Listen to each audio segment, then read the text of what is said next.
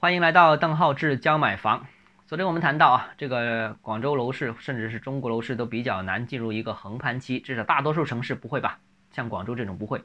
首先第一点就是从宏观角度看，这个中国经济复苏强劲，这个是支撑市场消费、支撑房地产投资的一个很关键一个点。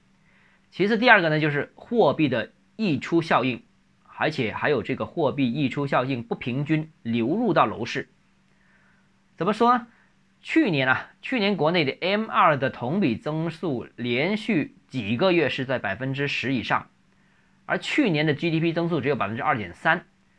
这个很明显看到了，这货币发行量大，经济增速慢，所以呢，大量的超发货币流入到楼市，这个也是这一轮楼市行情的最核心的一个原因。从去年开始嘛，为什么房价一直涨呢？倒不是各地政策放松了，而是钱多了嘛，大家这个大家都知道。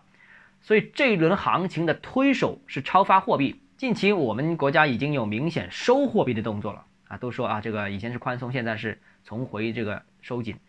但是收紧，你只要看一看数据，你就会发现，这个收紧只是由之前的超级宽松转入适度宽松而已。适当的宽松货币应该会对疫情还带来不确定之下的这个中国经济带来一定的支撑。现在目前啊，我国的这个名义 GDP 同比增长率大概是在百分之七点七左右啊。那今年三月末的 M2 的同比增速是百分之九点四。所以呢，尽管国内宽松货币政策已经逐步逐步退出了，但货币溢出啊仍然存在。百分之九点四减去百分之七点七，是不是啊？所以大约还有那么个百分之一到百分之一点五之间的货币外溢。所以我们这个要精准一点呢，不能说闭上眼睛说个大概啊啊，到底怎么松，到底怎么紧，溢出多少，这个要算清楚，大概在百分之一到百分之一点五之间，这部分的钱就会流入到股市和流楼市这两个两市当中。由于货币溢出已经比之前明显少了很多，所以呢，从宏观角度看，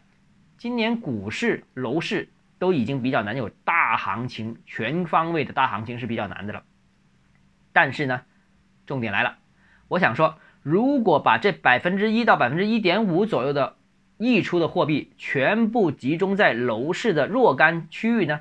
那我觉得情况就可能是不一样的了。那现在的情况就是这样，其实现在货币溢出到楼市的话，它也不是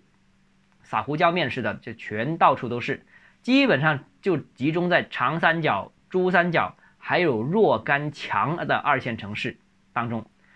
所以啊，现在我们说全国有六百七十多个城市，九成房价，百分之九十的房价都是不动的，真正房价上涨的就百分之十左右，真正较快上涨的其实只有百分之五左右。那这百分之五的城市，刚好就是我们所说的什么北上广深这些，就是又能聚集资金、融资能力又强、人口增速又快的这些大型城市啊。虽然说。全国货币溢出只有百分之一到一点五，但是如果你把它全部集中在若干城市里面，它的量还是不少的啊，这个要注意。还有关于其他情况，我们明天接着跟大家讨论啊。如果你个人购房有疑问，想咨询我本人的话，如果你有商务合作需求，欢迎添加邓浩志教买房六个字拼音首字母小写这个微信号 d h e z j m f。